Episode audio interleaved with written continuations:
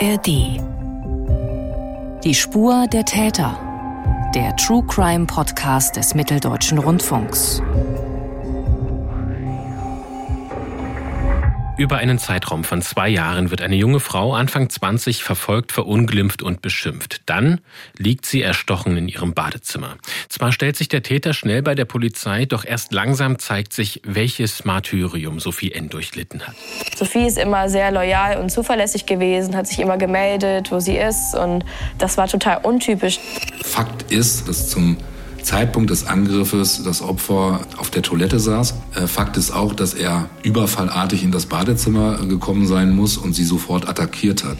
Ja, mir wurde dann gesagt, Sophie ist Opfer eines Gewaltverbrechens geworden und dann ist für mich alles, alles zusammengebrochen. Das Opfer muss sich mit Händen und Füßen, mit allem, was sie zur Verfügung hatte, noch gewehrt haben. Ich habe als Mutter, als Mama keine Aufgabe mehr. Das ist auch das, was mir fehlt. Mir fehlt Kind. Stimmen von Freunden, der Polizei und der Mutter von Sophie. Und damit hallo und willkommen zu dieser Folge von Die Spur der Täter. Uns gibt es in der ARD Audiothek und auf allen gängigen Podcast-Plattformen. Und im Mittelpunkt der Folge heute steht Sophie N. aus Dessau in Sachsen-Anhalt. Eine lebensfrohe junge Flugbegleiterin, die etwas von der Welt sehen will. Was ist passiert, dass sie auf Schritt und Tritt von einem Stalker verfolgt wird, bei Tag und Nacht? Wie gelingt es dem Mann, sich Zugriff auf Sophies private Nachrichten in Messenger-Diensten und auf Social-Media-Plattformen zu verschaffen? Und wie kann es sein, dass trotz Anzeigen Anzeigen bei der Polizei nichts passiert. Mit all diesen Fragen hat sich meine Kollegin Anouk Schollen vom NDR-Podcast Just Know, der Podcast gegen Gewalt, beschäftigt. Sie ist heute mein Gast. Hallo Anouk. Hi Mathis, vielen Dank für die Einladung. Anouk, euer Podcast ist ja kein reiner True Crime Podcast, so wie unserer hier, sondern ihr habt euch ja ganz bewusst dafür entschieden, einen Podcast gegen Gewalt zu machen. Kannst du uns mal erzählen, wie ihr auf diese Idee gekommen seid? Ich habe ja inzwischen auch mehrere True Crime Formate gemacht und bei allen war es so, dass wir immer versucht haben, noch irgendwas damit zu bewegen. Also zum Beispiel bei verschwundenen Personen nochmal Hinweise zu generieren. Das ist jetzt in diesem Fall von Sophie bei einem abgeurteilten Mordfall natürlich nicht so. Aber dieser Fall, der hat uns sehr beschäftigt, dass diese junge Frau über so viele Monate beobachtet, gejagt, schikaniert, geängstigt wurde und dass sie eben auch gar nicht mehr wusste, was sie machen sollte. Das hat bei mir und auch bei uns im Team so ein Gefühl von, das geht gar nicht. Einfach nein, just no ausgelöst. Und dann waren wir relativ schnell äh, bei der Idee. Wir wollten eben nicht nur den Fall erzählen, sondern wir haben auch im Podcast eben immer wieder Hinweise, welche Anlaufstellen gibt es für Betroffene, welche rechtlichen Möglichkeiten, welche welche rechtlichen Schwierigkeiten, wo fängt Stalking an? Also sozusagen, es ist ein True Crime Podcast mit, ich würde sagen, Kampagnencharakter geworden. Mhm. Und das heißt, ihr seid über den Fall aber auf diesen Podcast-Gedanken gekommen? Ich habe damals einen Anruf bekommen, als dieser Prozess noch lief gegen Patrick, ob ich von diesem Fall gehört hätte. Ja, hatte ich, aber ich hatte mich nicht wirklich intensiv damit auseinandergesetzt. Und nach diesem Anruf habe ich mir das dann mal genauer angeschaut und habe dann eben gesehen, welches Ausmaß dieses Stalking hatte, wie hartnäckig der Täter war, welche Mittel der eingesetzt hat. Und im Prinzip war das ja eine total harmlose Situation. Man lernt jemanden kennen, der Kontakt verliert sich wieder. Und dass das so ein grauenhaftes Ende nehmen kann, ohne dass man das kommen sieht, weil man überhaupt nicht weiß, wer dahinter steckt, das fand ich unglaublich. Und das habe ich mit meinem Team besprochen und uns war dann allen relativ schnell klar, ja, da sollten wir ran um eben vor allem auch auf die Gefährlichkeit von Stalking aufmerksam zu machen. Und nur ein kleiner Spoiler für unsere Hörerinnen und Hörer, das soll auch nicht bei einer Staffel bleiben, sondern ihr werdet euch jetzt aus diesem Gedanken heraus wahrscheinlich dann auch demnächst anderen Themen noch widmen. Das ist der Plan. Äh, wie gesagt, als wir uns damit beschäftigt haben, hatten wir alle so ein Gefühl von nein, das geht gar nicht und das darf nicht sein. Und dieses Gefühl, das wird ja ausgelöst durch sehr, sehr, sehr, sehr viele Themen. Das könnte zum Beispiel häusliche Gewalt sein, das könnte sexueller Missbrauch sein. Also da gibt es ja sehr, sehr viele Themen, wo man häufig, wenn man das hört, dasteht und denkt, um Gottes Willen, das darf alles nicht sein. Also in diese Richtung könnte es gehen und das ist jetzt eben der Auftakt mhm. zu dieser Reihe. Und wir wollen jetzt eben in diesen Fall mal tiefer eintauchen, auch hier im Podcast. Wir wollen jetzt über Sophie sprechen. Für deine Recherchen zu dem Fall hast du ja mit der Polizei, aber eben auch vor allem mit Sophies Mutter und Freundinnen und Freunden gesprochen und du hast ganz viele Sprachnachrichten gehört, die Sophie verschickt hat. Diese Sprachnachrichten können Sie auch verfolgen, liebe Hörerinnen und Hörer, im Podcast Just Know, der Podcast gegen Gewalt in der App der ARD Audiothek und mit direktem Link dorthin auch in unseren Shownotes. Welches Bild von Sophie hat sich denn für dich ergeben? Kannst du unseren Hörerinnen und Hörer Sophie mal ein bisschen näher bringen? Ja, das ist natürlich die Frage, die ich auch immer wieder gestellt gestellt habe, bei jedem, den ich getroffen habe. Ich habe darüber mit Sophies Freunden, mit ihrer Mutter gesprochen. Bei Sophies Mutter zu Hause in Dessau, da sind wir da im Wohnzimmer gesessen, als wir das Interview aufgezeichnet haben. Und da hingen zum Beispiel ganz viele Bilder von Sophie an der Wand. Und auch Antonia, ihre Freundin und Kollegin, hat mir viele, viele Fotos gezeigt. Viele aus dem Flugzeug, wie die zusammen gearbeitet haben, da in Uniformen sitzen. Und mein persönliches Bild von Sophie sieht so aus. Eine junge, sehr hübsche Frau, lange blonde Haare, wahnsinnig positive Ausstrahlung auf diesen ganzen Fotos. Immer am Lachen, immer am Lächeln. So eine Strahlefrau, würde ich mal sagen, die ganz viel erleben wollte, die gerne feiern gegangen ist mit ihren Freundinnen, für die Musik ein ganz großes Thema war, die offenbar wahnsinnig gerne knallroten Lippenstift getragen hat, die sich mit ihren Freundinnen kaputt gelacht hat über so ein Gift. Das hat Antonia mir gezeigt, wo eine Katze Klavier spielt. Also die auch einfach sehr fröhlich war und die eben gerade so am Anfang ihres Lebens stand und gedacht hat, krass, ich kann doch so viel erleben und will die Welt sehen. Und Ihre Freundin Antonia hast du gerade schon angesprochen, die wollen wir jetzt auch mal hören, wie sie Sophie beschreibt. Ah, Sophie äh, verbinde ich irgendwie immer mit Sonnenschein. Sophie war immer sehr offen und hat immer gestrahlt nach außen hin, hatte immer ein Lächeln auf den Lippen, egal in welcher Situation. Und das war auch mein erstes Bild, total sympathisch und ähm, total beliebt. Jeder mochte sie, konnte sich immer ähm, sehr offen mit ihr über alles unterhalten und sie hat Lebensfreude von dem ersten Moment an, wo man sie gesehen hat, ausgestrahlt. Sophie arbeitet als Flugbegleiterin und auch die Pleite ihres Arbeitgebers Thomas Cook wirft sie nicht aus der Bahn. Sie findet eine neue Stelle als Flugbegleiterin in Wien und deshalb steht sie im Januar 2020 kurz vor einem Umzug von Niedersachsen, wo sie gewohnt hat zu dem Zeitpunkt, nach Österreich. Doch zu diesem Umzug kommt es nicht mehr. Am Abend des 11. Januar ist sie in ihrer WG in Hannover gerade auf der Toilette, als ihr Stalker mit Schutzbrille und Basecap in das Badezimmer stürmt und Sophie angreift. Und wie sich später herausstellt, hatte er sich bereits viele Stunden zuvor Zugang zur Wohnung verschafft und sich versteckt. Anouk, was ist denn über diesen Tatablauf jetzt ganz konkret bekannt? Also Patrick hat Sophia über Monate überwacht, analog und digital. Er hatte GPS-Tracker an verschiedenen Autos angebracht, auch am Auto von Sophies Mutter. Und er saß eben auch häufig in seinem Auto bei Sophie vor der Haustür in Dessau. Und deswegen wusste er wahnsinnig viel über sie. Sophie ist am 9.1. nach Hannover gefahren mit dem Zug, das wusste er.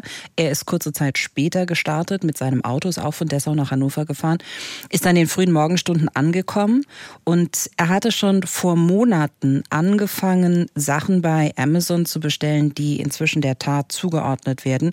Zum Beispiel das Messer, Pfefferspray, den Elektroschocker, also ein Dietrich-Einbruchset, Kabelbinder, Schutzbrille und noch viele weitere Sachen. Das hatte er alles bei sich im Auto und als er in Hannover angekommen ist, da eben in den frühen Morgenstunden, hat er sein Auto erstmal abgestellt am Maschsee, hat da geschlafen im Auto, hatte so Verdunklungsvorhänge. Das ist alles nicht weit weg von Sophies Wohnung. Irgendwann ist er dann um den Wohnblock gelaufen und hat dabei wie er sagt, äh, diesen Zugang gesehen. Da muss man über zwei Zäune klettern und dann kommt man da zu dieser Wohnung. Und dann ist er wieder an sein Auto, hat umgeparkt, hat das Auto schräg gegenüber von der Wohnung von Sophie abgestellt.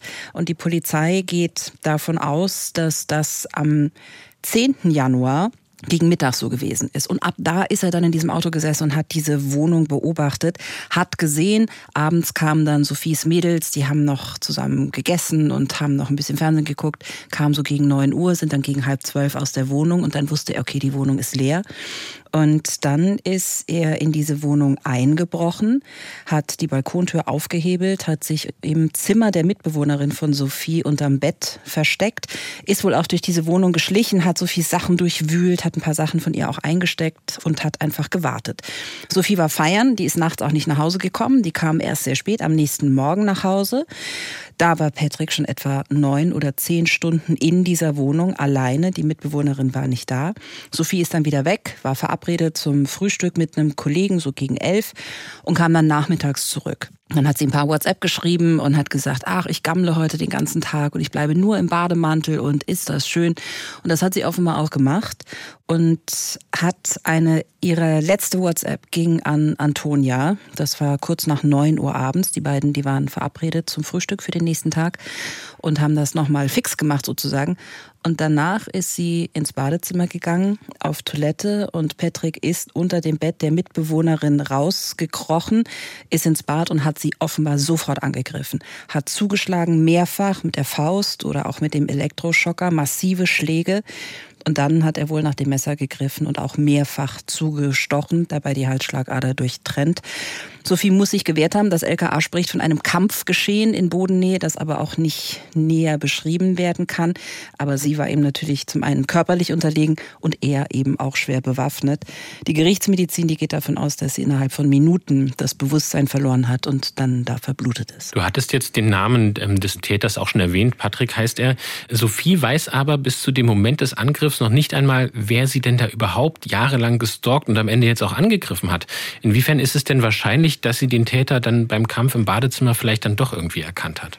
Ja, das ist eine ganz schwierige Frage. Also da ihr letzter Kontakt mit ihm ja auch schon anderthalb Jahre her war, hatte sie ihn bestimmt nicht direkt auf dem Schirm. Also der hat für sie einfach keine Rolle mehr gespielt.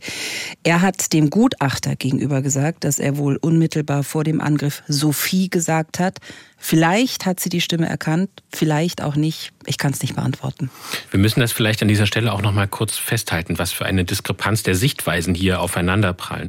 Ich finde das schon irgendwie sehr beeindruckend, dass auf der einen Seite Sophie ein Mensch ist, der über Jahre gestalkt wird, aber sie nicht weiß, wer da eigentlich dahinter steckt. Und auf der anderen Seite ist eben dort dieser Täter, der ganz genau weiß, mit wem er es da zu tun hat, wie er diese Person möglichst stark beeinflussen kann und dass so völlig unterschiedliche Sichtweisen auf eigentlich diesen gesamten Tatablauf sind. Ne? Das finde ich total krass. Das finde ich auch. Das ist genau das, was ich vorhin meinte mit, es ist eigentlich eine völlig normale Situation. Die beiden sind sich begegnet, sie kannten sich, er wollte mehr von ihr als sie von ihm. Sie hat gesagt, nein, bis hierhin und nicht weiter. Er hat sich verabschiedet aus den Augen, aus dem Sinn. Für sie und für ihn fing daraufhin die Jagd erst an. Du hattest auch über diesen Angriff mit Jörg Schove sprechen können. Er ist der Leiter der Mordkommission der Polizei Hannover und er schildert nochmal, wie die Polizei eben diesen Angriff rekonstruiert hat und ob da irgendjemand irgendwas mitbekommen haben könnte auch. Also wir wissen natürlich nicht, ob er bei dem Angriff gesprochen hat. Wir vermuten, ähm, weil sie auch so ein Verletzungsmuster äh, an den Lippen, am Mund hatte, ähm, dass sie geschrien hat dass er ihr den Mund fest zugedrückt hat, weil es ja ein Mehrfamilienhaus, damit das keiner hört. Fakt ist, ähm, dass er eine Sturmhaube dabei hatte, ein, ein Basecap, dass er sich schon vermummt hat äh, oder er hätte sich vermummen können. Äh, er hatte alles dabei und ob er gesprochen hat, ob sie ihn tatsächlich erkannt hat ähm, in den letzten Minuten, in denen sie noch gelebt hat, äh, die Frage können wir nicht beantworten. Gegen 23 Uhr kommt eine Freundin von Sophies Mitbewohnerin in die WG, um die Katzen zu füttern. Und sie sieht, dass im Badezimmer noch Licht brennt, schaut nach und findet dort Sophie auf dem blutverschmierten Boden. Sie setzt sofort einen Notruf ab, aber für Sophie kommt jede Hilfe zu spät. Zu diesem Zeitpunkt ist sie, wie die Rechtsmediziner später feststellen, bereits seit circa einer Stunde nicht mehr am Leben. Todesursache sind Blutverlust und Luft, die ins Herz eingedrungen ist. Und die Polizei stellt die Identität der Toten dann auch recht schnell fest. Das dürfte mit dem aufgefundenen Personalausweis und dem Abgleich mit der Meldebestätigung in Hannover dann nicht allzu lange gedauert haben. Sophies Mutter wird aber zunächst nicht informiert. Konntest du dann herausfinden, warum Sophies Mutter nicht direkt informiert wurde? Darüber habe ich auch mit der Polizei in Hannover gesprochen und es ist tatsächlich der ganz normale Ablauf. Eine Dienststelle informiert die nächste. Zuständig in diesem Fall Dessau, weil da sowohl Sophie als auch ihre Mutter gemeldet sind. Und die Beamten in Dessau, die wussten kurz vor acht, dass Sophie ermordet wurde. Und gegen halb zwölf kamen dann zwei Leute von diesem Polizeirevier in Dessau zu Sophies Mutter und haben ihr das mitgeteilt. Und dann ist, so sagt Sophies Mutter, dass erstmal nichts mehr passiert. Und sie hat von sich aus dann in Hannover die Kripo angerufen, bekam dann irgendwann einen Rückruf. In der der Zeit war Sophie dann aber schon in die Gerichtsmedizin gebracht worden. Und das ist ein ganz großer Punkt für Sophies Mutter, dass sie sich nicht vorher von ihr verabschieden konnte. Man hat ihr natürlich gesagt, das ist kein schöner Anblick, aber sie sagt immer, nach der Gerichtsmedizin war das nicht mehr mein Kind. Ich hätte gerne vorher die Chance gehabt, mich zu verabschieden. Der Leiter der Mordkommission in Hannover, der hat mir auch gesagt, ja, das ist auch was, was ihn jetzt im Nachgang sehr beschäftigt und was er bei ähnlich gelagerten Fällen künftig auf jeden Fall anders machen würde, nämlich selber Leute hinschicken und nicht diese Telefonkette auslösen, also den Fall und damit auch das Überbringen der Nachrichten nicht aus der Hand geben an andere Polizeidienststellen, sondern in dem Fall eigene Beamte dorthin schicken. Denn das besonders Tragische ist, dass Sophies Mutter am nächsten Morgen, als sie eben noch nicht informiert wird, eine Pressemitteilung mitbekommt, die die Polizei in Hannover gegen halb vier veröffentlicht hat. Und darin steht, am späten Samstagabend, 11.01.2020 gegen 23 Uhr ist eine junge Frau leblos in ihrer Wohnung aufgefunden worden. Nach einer ersten Untersuchung eines Rechtsmediziners geht die Kripo von einem Tötungsdelikt aus. Eine Zeugin hatte die Bewohnerin des Mehrfamilienhauses in ihrer Wohnung in der Meterstraße gefunden. Sie verständigte umgehend Polizei und Rettungskräfte, die jedoch nur noch den Tod feststellen konnten.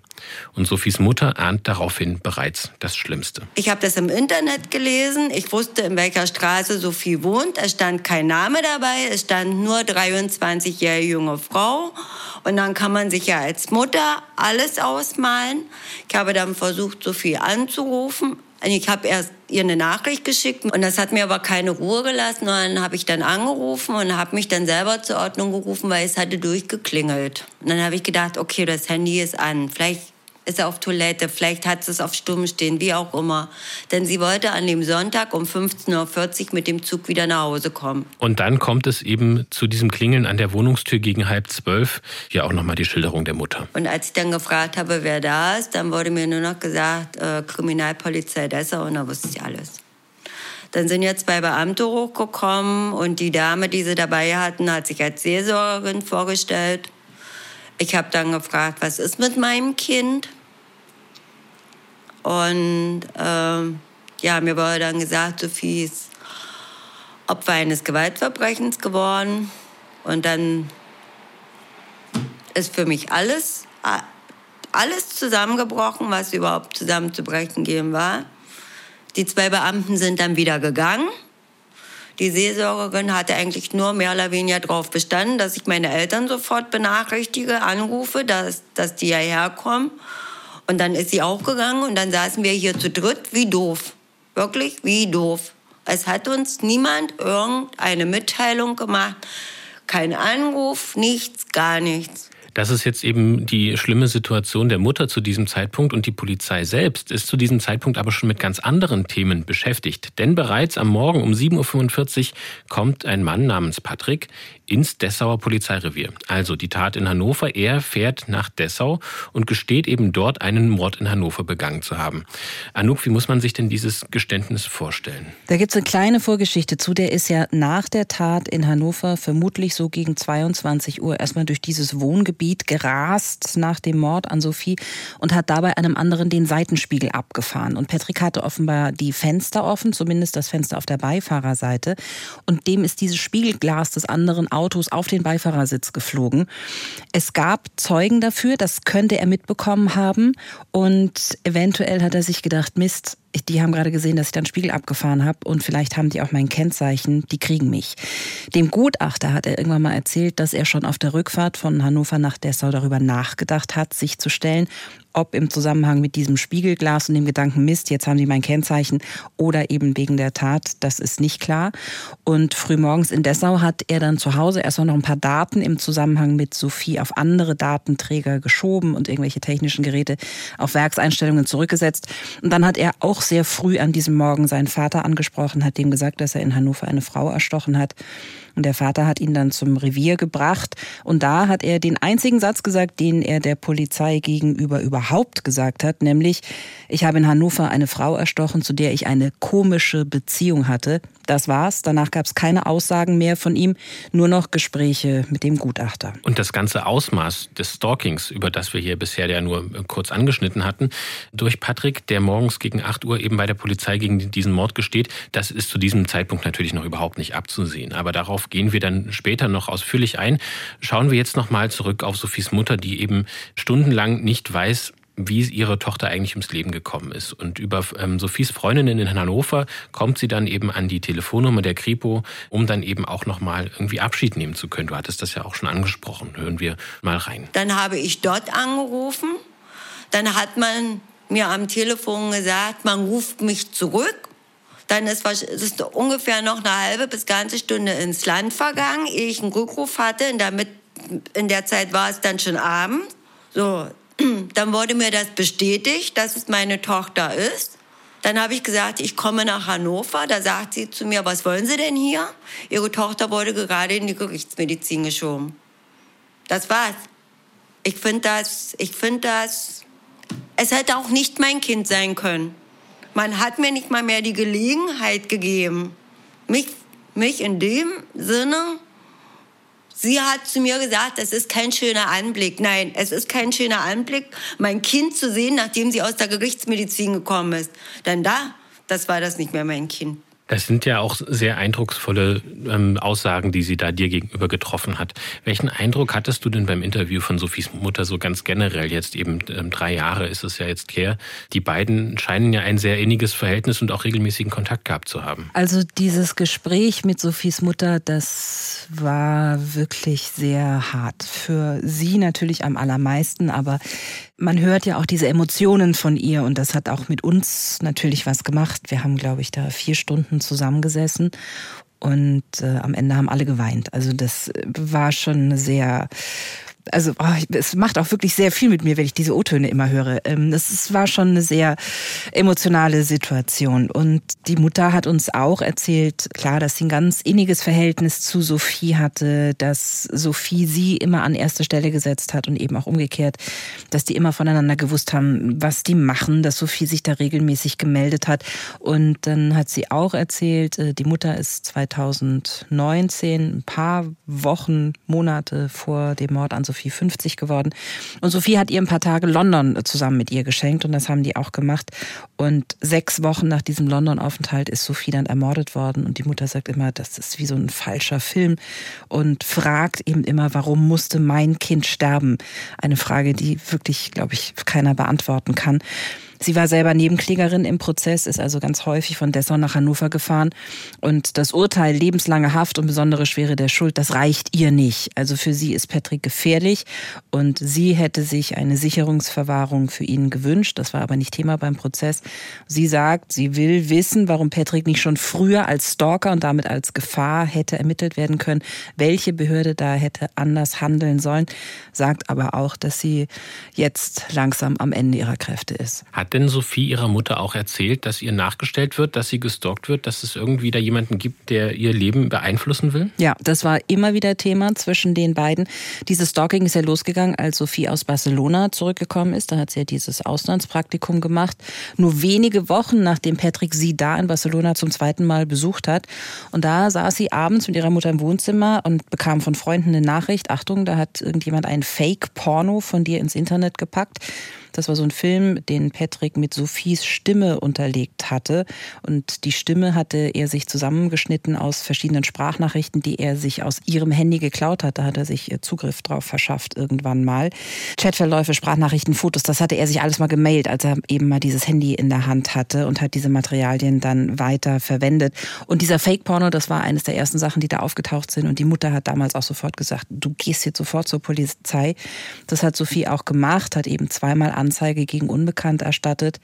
Aber die Ermittlungen sind nicht sehr weit gekommen, sind im Fall dieser Anzeige von Dessau relativ schnell auf ausländischen Servern gelandet, die er vorgeschaltet hatte, um seine IP-Adresse da zu verbergen.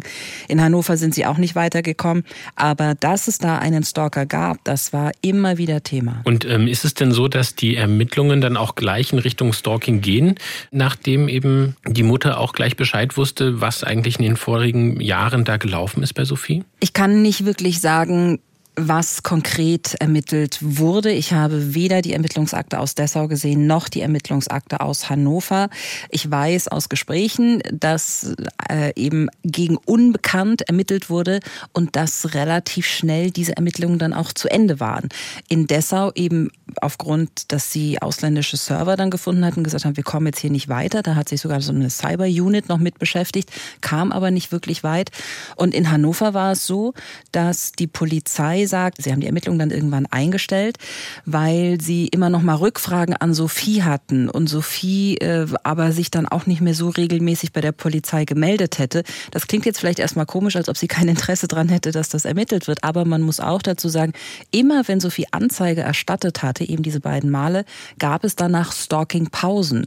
Wir können nicht sagen, woher er das wusste oder ob er das wusste, ob er das mitbekommen hat, dass sie Anzeige erstattet hat. Aber es gab eben Pausen. Sophie hatte auf einmal ihre Ruhe und deswegen hat sie vermutlich dann in diesen Zeiten auch nicht so massiv da weiter um Hilfe gebeten, weil sie wahrscheinlich, wie wir das wahrscheinlich alle gemacht hätten, gedacht hat, Gott sei Dank, jetzt hat das aufgehört. Das war leider nicht so. Neben ähm, Sophies Mutter sind auch einige Freundinnen darin informiert, dass es eben da einen Stalker gibt in Sophies Leben, ähm, beispielsweise auch Antonia, die wir schon gehört haben, und sie sieht schnell dort zwischen diesem Mord und dem Stalking einen Zusammenhang. Ja, in dem Moment habe ich schon mit dem Stalking verbunden. Man wusste natürlich nicht, wer macht sowas, wieso ist das passiert. Ähm, besonders für die Leute, die von dem Stalking nichts wussten, die anderen Kollegen, die anderen Mädels, wo ich eigentlich dachte, dass sie das bestimmt auch wissen. Die waren davon total geschockt. Und ja, am nächsten Morgen hat er sich ja auch gestellt gehabt. Zum Glück, also als ähm, der dann, als dann die Nachricht kam, dass der Typ sich auch gestellt hat und wer ist das überhaupt, wieso macht er das, ähm, tausende von Fragezeichen im Kopf, war schon, ich würde jetzt nicht sagen, ein Gefühl von Erleichterung, aber ich glaube, das Gefühl, dass da noch jemand rumläuft, der Sophie ermordet hat, wäre schlimmer gewesen, als zu wissen, okay, der hat es getan. Aber warum hat er das getan? Also das war viel schlimmer. Wie gehen denn dann die Ermittlungen weiter? Also wie wird den Ermittlern klar, dass es zu diesem Tötungsdelikt dann eine lange Vorgeschichte gibt rund um dieses Stalking? Ne, also dieses Tötungsdelikt an sich, das war recht schnell geklärt, eben durch dieses Einsatzgeständnis. Und dann ist die eigentliche Arbeit erst losgegangen in seinem Zimmer. Da wurden eben diese ganzen Geräte gefunden, Festplatten, Handys, Rechner, Tausende von Fotos von Sophie. Und das hat eine ganze Weile gedauert, bis diese ganzen Datenträger ausgewertet waren. Ich hatte ja schon gesagt, da wurden Geräte auf Werkseinstellungen zurückgesetzt. Also das war ziemliche Puzzlei für die Beamten und er hat eben auch noch diese GPS-Tracker eingesetzt. Das kam auch erst tatsächlich im Laufe des Prozesses raus. Da hat die Mutter erst davon mitbekommen, dass sie auch so ein Ding am Auto hatte. GPS-Tracker, analoge Verfolgung und dann eben noch diese Einkäufe der Tatwerkzeuge bei Amazon, diese Terroranrufe bei Sophie und, und, und. Das hat alles eine ganze Weile gedauert, bis die Ermittler das alles zusammen hatten. Und klar, das Urteil steht, Mord.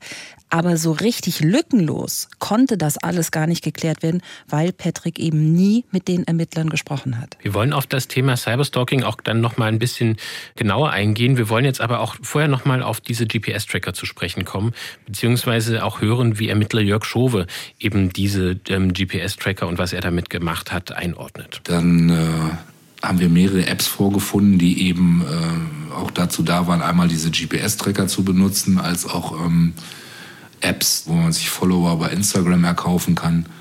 Also er hat ja auch finanziell äh, zumindest Einbußen gehabt und auch finanzielle äh, Dinge in Kauf genommen, um eben diesen ganzen Überwachungsapparat äh, am Laufen zu halten und in Gang zu bringen. Genau, und äh, sind, sind halt viele, viele Dinge. Und das ist auch das, was im Laufe der Ermittlung also wirklich betroffen gemacht hat. Ähm, dadurch, dass das auch so peu à peu alles aufgeploppt ist durch die ganzen einzelnen Auswertungen der Datenträger, waren wir da sehr betroffen welches Ausmaß das eigentlich hatte. Also für mich ergibt sich hier ein Bild von einem Mann, der sich komplett auf diese Frau fokussiert. Für sie wiederum spielt der Mann eigentlich ja keine Rolle in ihrem Leben. Welches Bild ergibt sich denn für die Ermittler von diesem Patrick? Ich glaube, die sehen das ähnlich, genauso wie du das eben beschrieben hast. Äh, Patrick wird beschrieben als jemand, der sehr auf sein Äußeres bedacht ist, sportlich, gut gekleidet, zwölf Jahre älter als Sophie. Er hat studiert, erst Wirtschaftsmathematik, dann Wirtschaftswissenschaften, auch beides, wie ich finde, jetzt keine einfachen Studiengänge, hat sich bei H&M da eben was dazu verdient und ist, um da die Kosten so ein bisschen im Blick zu behalten, wieder bei seinen Eltern eingezogen, hatte da aber so sein eigenes Reich im ersten Stock. Er hat sich mit den Eltern die Küche geteilt und das Badezimmer und sonntags haben die zusammen gegessen und mit dem Vater hat er ein bisschen Sport gemacht. Das war es dann aber auch mehr. Kontaktpunkte gab es da nicht. Eine Beziehung hatte er während dieser ganzen Stalking-Zeit offenbar nicht, aber es gab eine Bekannte, mit der er ab und zu was unternommen hat. Und er selber, hat ja nur mit dem Gutachter gesprochen, hat dem gesagt, dass sein Stalking-Drang teilweise so groß war, dass er so eine richtige Unruhe verspürt hat, wenn er gerade nicht gewusst hat, was Sophie macht. Und in den letzten Wochen vor dem Mord an ihr hat er sich selber wohl sehr vernachlässigt.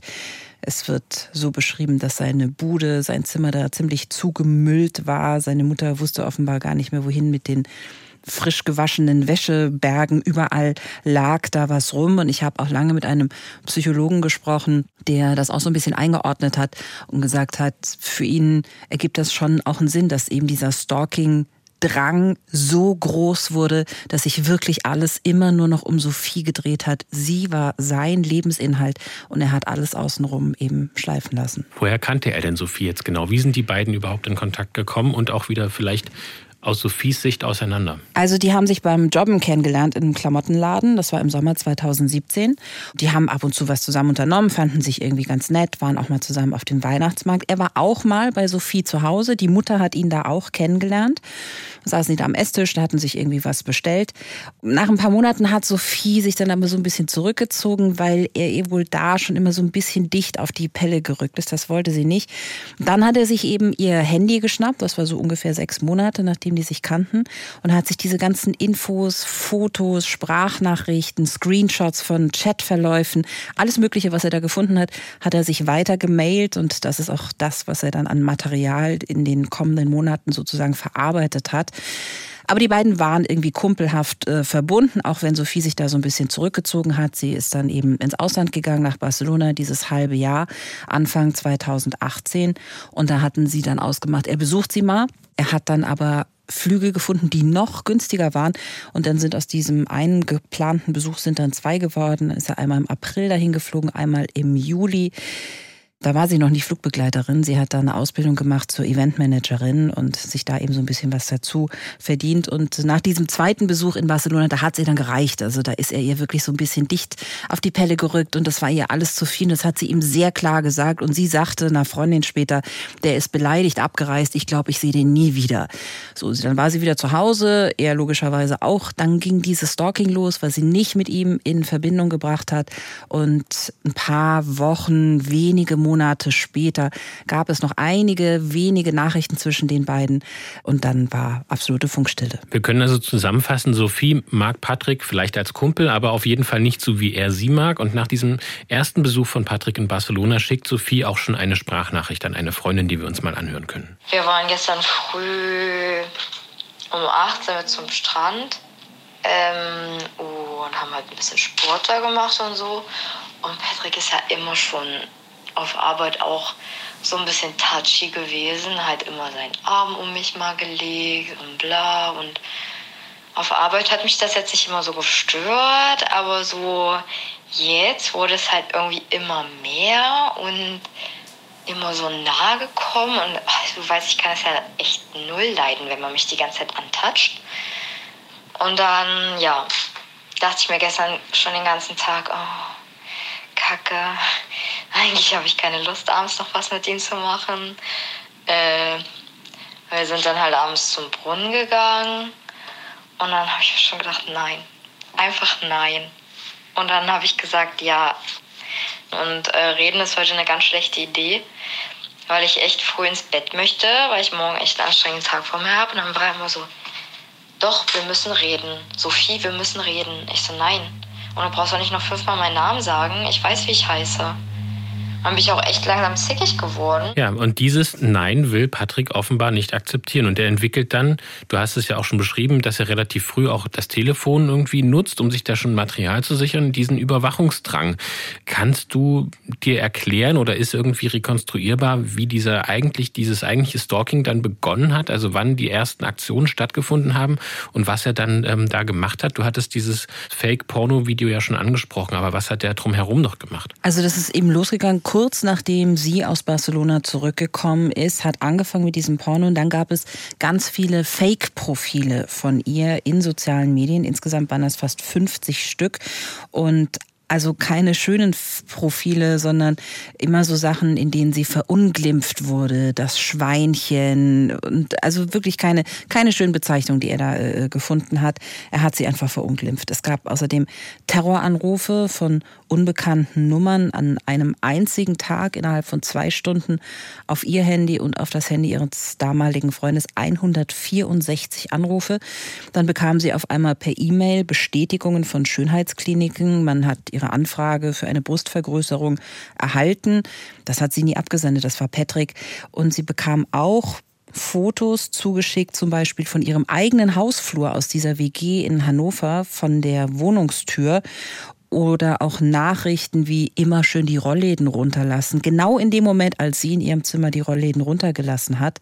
Diese Stalking-Pausen, das habe ich auch schon mal erwähnt, das finde ich wirklich ziemlich interessant. Die hat es gegeben und wir wissen eben nicht, warum er das wusste, ob er das eben beobachtet hat.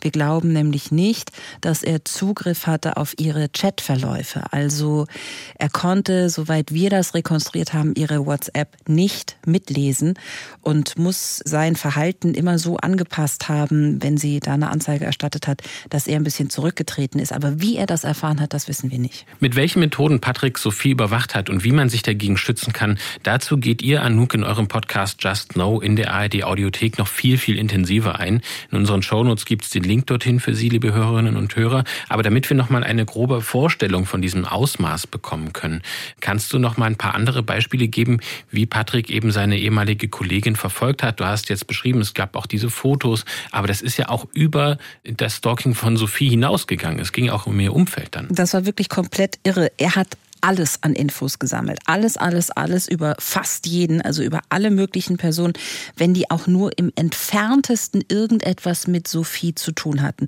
Der wusste, welche Farbe die Autos ihrer Arbeitskolleginnen hatte. Er wusste, was die Stiefmutter von Sophie, die neue Frau des Vaters, im Verein macht, welche Funktion sie da hat.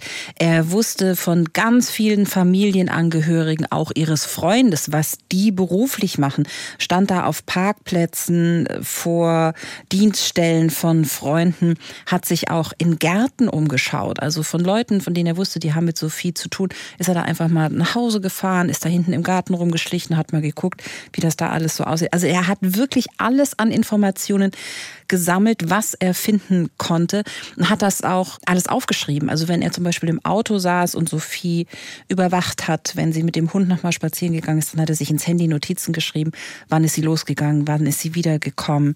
Diese GPS-Tracker, die wir auch schon angesprochen haben, das finde ich auch total irre das waren so GPS-Tracker, die eine Batterie hatten, die also gewartet werden mussten. Die Batterielaufzeit, hieß es, war so 20 bis 30 Tage. Und einer dieser Tracker war eben bei der Mutter in Dessau. Ein anderer Tracker war bei Sophies Freund in Hannover. Und dann gab es noch einen dritten variablen Tracker. Der muss überall hingefahren sein, um diese GPS-Tracker an den Autos zu warten, um da die Batterie auszutauschen. Also er hat da wirklich sehr, sehr, sehr viel Aufwand betrieben, um möglichst viel über Sophie zu erfahren. Und ein großes Thema in diesem Fall, das hatten wir auch schon angesprochen, ist ja das Thema Cyberstalking.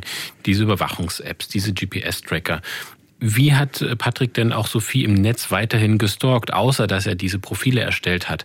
Und welche Folgen hatte das denn auch für sie? Also was er nicht gemacht hat, fangen wir mal damit an, er hat keine Spionagesoftware auf ihr Handy gespielt und dass er ihre WhatsApp direkt mitlesen konnte, also live die Chats, das glauben wir auch nicht. Es war wohl so, dass er das versucht hat. Er hat ihr so eine Art Bestätigungscode mal zugeschickt, aber es macht keinen Sinn, dass er da wirklich Zugriff hatte.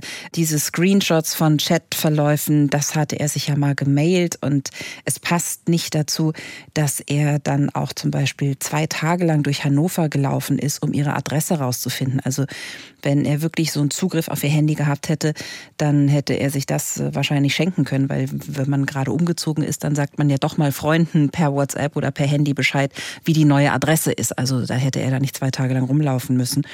Und ähm, er hätte auch eben diese Apps nicht nutzen müssen, die er genutzt hat. Es gibt äh, offenbar spezielle Apps, die man sich selber aufs Handy machen kann, die dann für einen auslesen, wann ist sie online, mit welcher Nummer hat sie gechattet und das kann man dann eben miteinander abgleichen. Und so hat er sich dann eben auch erschlossen, noch einmal abgeglichen mit äh, möglichen Flügen, ähm, die von Hannover ausgingen, wann sie wohin geflogen ist, wenn sie eben dann mal nicht online war. Also es war sehr aufwendig für ihn, diese umfassenden Informationen immer über sie zu haben. Und du hattest ja auch schon erwähnt, dass Sophie eben das auch zweimal anzeigt, dieses Stalking. Welche anderen Maßnahmen ergreift sie denn? Und gibt es denn auch eine Unterstützung der Polizei, abgesehen von den Ermittlungen? Sie sagte zu ihrer Mutter und auch zu ihren Freunden, dass sie sich bei der Polizei immer so ein bisschen im Stich gelassen gefühlt hat und dass sie das Gefühl hatte, man nimmt sie da nicht so richtig ernst. Also sie hat, als sie da im Mai 2019 in Hannover Anzeige erstattet hat, den Beamten auch gesagt, gesagt, es gibt schon eine Akte, die liegt in Dessau und hat darum gebeten, dass diese Akte angefordert wird. Sagte aber, wie gesagt, auch so, sie irgendwie haben die mich nicht so richtig ernst genommen, irgendwie haben die mir nicht so richtig weitergeholfen.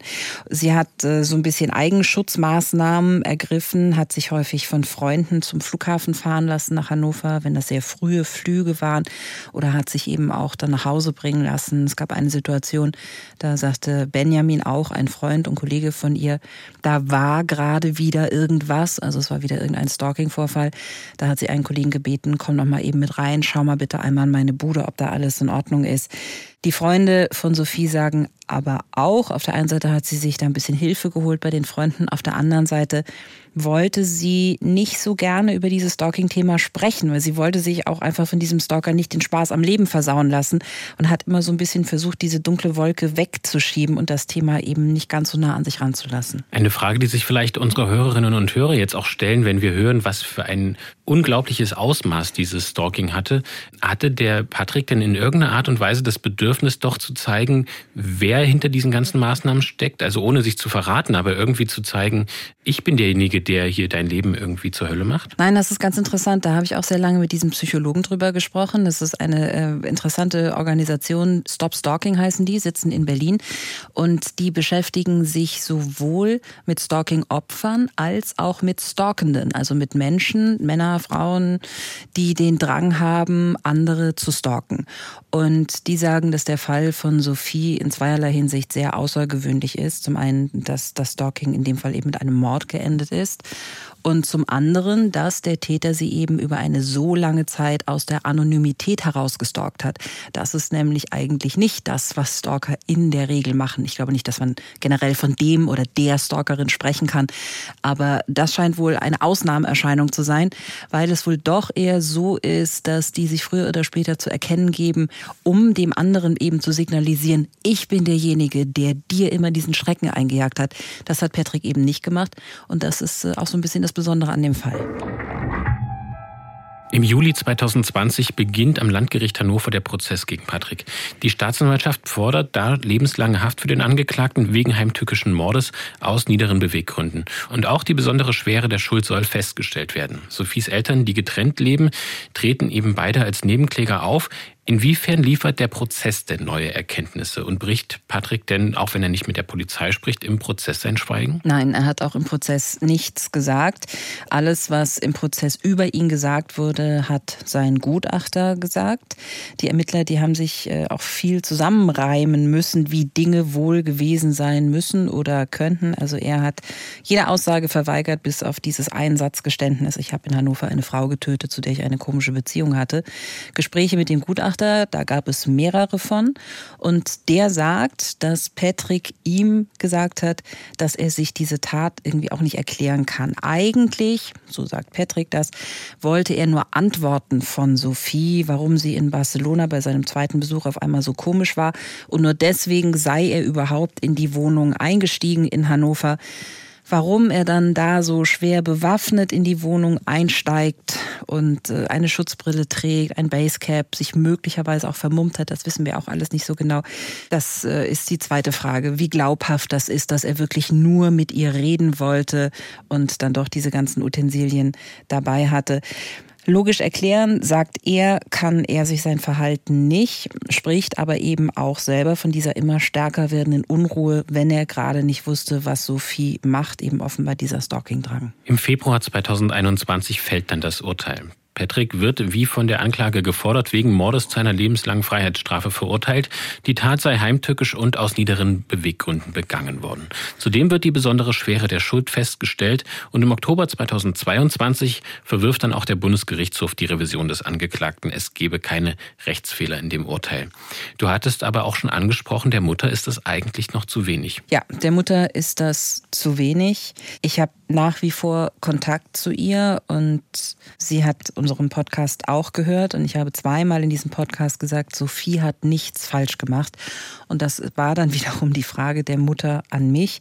Wenn Sie sagen, Sophie hat nichts falsch gemacht, warum musste mein Kind dann sterben? Ich habe darauf keine Antwort. Der Vorwurf der Mutter, der geht in Richtung Behörden. Aus ihrer Sicht haben die zu wenig gemacht. Und ich habe da lange auch mit dem ehemaligen Bundesrichter Thomas Fischer drüber gesprochen, wie nützlich oder auch nicht nützlich dieser Stalking-Paragraph ist, denn der besagt ja, dass diese ungewollte, wiederholte und beharrliche Kontaktaufnahme, in welcher Form auch immer, das dann eben als Stalking zählt, wenn es bei dem Opfer einen Leidensdruck auslöst oder dort die Lebensqualität beeinträchtigt. Und das ist natürlich eine ganz schwierige Geschichte, weil das Opfer sozusagen in der Bringschuld ist, dass der Leidensdruck und die Belastung groß sind. Und wo fängt das denn an? Also muss man die Telefonnummer wechseln oder muss man den Wohnort wechseln oder muss man den Job wechseln? Was ist denn Leidensdruck und was ist denn Belastung?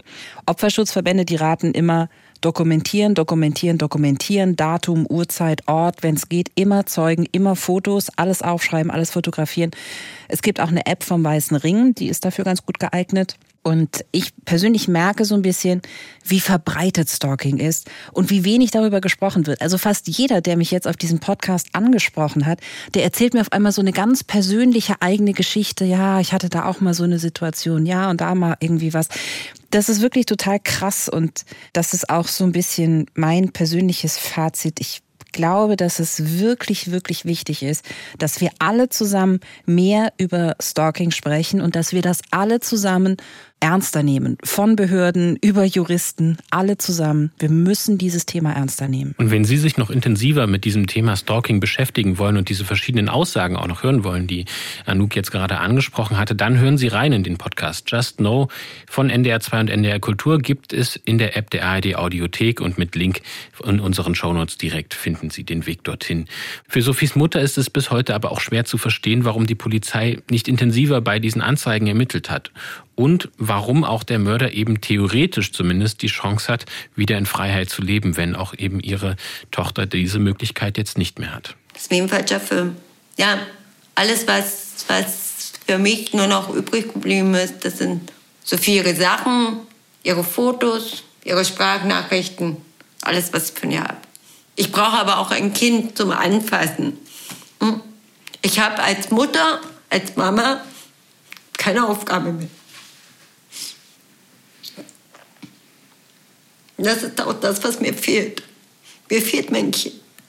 Anouk, wie geht denn die Mutter heute mit dieser Situation um? Also wir merken, dass es ihr unfassbar schwerfällt, darüber zu reden. Also ich habe eine Frau kennengelernt, die sehr gezeichnet ist von all dem, was da passiert ist. Ich kannte sie vorher nicht, aber sie sieht, glaube ich, im Moment ihre Aufgabe darin, zu versuchen, dass Sachen besser aufgeklärt werden. Und sie tut irgendwie alles, um nachträglich so etwas wie Gerechtigkeit zu finden. Ich weiß nicht, ob das klappen kann, aber äh, da setzt sie im Moment ihre ganze Kraft rein. Und ich hoffe, hoffe, hoffe, hoffe, dass sie irgendwann Ruhe findet. Aber das ist natürlich wahnsinnig schwierig als Außenstehender. Also jeder, der das nicht erlebt hat, was Sophies Mutter erleben musste, der kann und sollte dazu wahrscheinlich auch gar nichts sagen. Das ist ihr ganz eigener Weg und ich kann ihr da einfach nur sehr viel Mut und Kraft schicken. Dem können wir uns hier auch nur anschließen. Und damit möchte ich auch dir danken für die Einblicke in den Fall Sophie, für deine Recherchen, für deine Einschätzung und natürlich auch für die vielen Gespräche, die du zu dem Fall geführt hast. Danke, Anouk. Vielen Dank, dass ich bei euch sein durfte. Und bevor wir zum Ende dieser Folge kommen, habe ich noch zwei Podcast-Tipps für Sie in eigener Sache. Der erste ist Extrem rechts, der Hasshändler und der Staat. Das ist ein neuer MDR-Podcast mit Unterstützung der Kollegen vom RBB. Im Fokus der Fall des Rechtsextremisten Sven Liebig aus Halle. Der hat aus Hass und Hetze im Netz und auf der Straße ein Geschäftsmodell entwickelt. Immer wieder macht er Menschen zur Zielscheibe. Darunter auch Prominente wie die Grünen-Politikerin Renate Künast. Doch auf hundert Ermittlungsverfahren folgen nur wenige Urteile. Das Autorenteam spricht darüber mit Betroffenen und sie haken bei den Verantwortlichen nach. Sie konfrontieren den Rechtsextremist Liebig selbst, leuchten dessen Geschäfte aus und recherchieren sein Unterstützerumfeld. Eine Recherche, die bis in die militante Neonazi-Szene der 90er Jahre zurückreicht. Den Link zum Podcast gibt es in unseren Shownotes. Uns hören Sie als nächstes dann wieder ab dem 23. Juni. Wenn Ihnen nach der heutigen Folge noch Fragen zum Fall Sophie N. offen bleiben oder Sie selbst mehr zum Thema Stalking erfahren möchten, dann hören Sie sich unbedingt den Podcast Just Know, der Podcast gegen Gewalt an, oder Sie schreiben uns eine E-Mail. Unsere E-Mail-Adresse lautet die-spur-der-täter mit ae.mdr.de. Ein Dankeschön geht außerdem an David Kopp und Ingo Naumann. David hat die Folge inhaltlich vorbereitet und produziert wurde sie von Ingo Naumann. Vielen Dank fürs Zuhören, sagt Mathis Kiesig und bis zum nächsten Mal. Sie hörten den True Crime Podcast Die Spur der Täter. Eine Produktion des Mitteldeutschen Rundfunks. ARD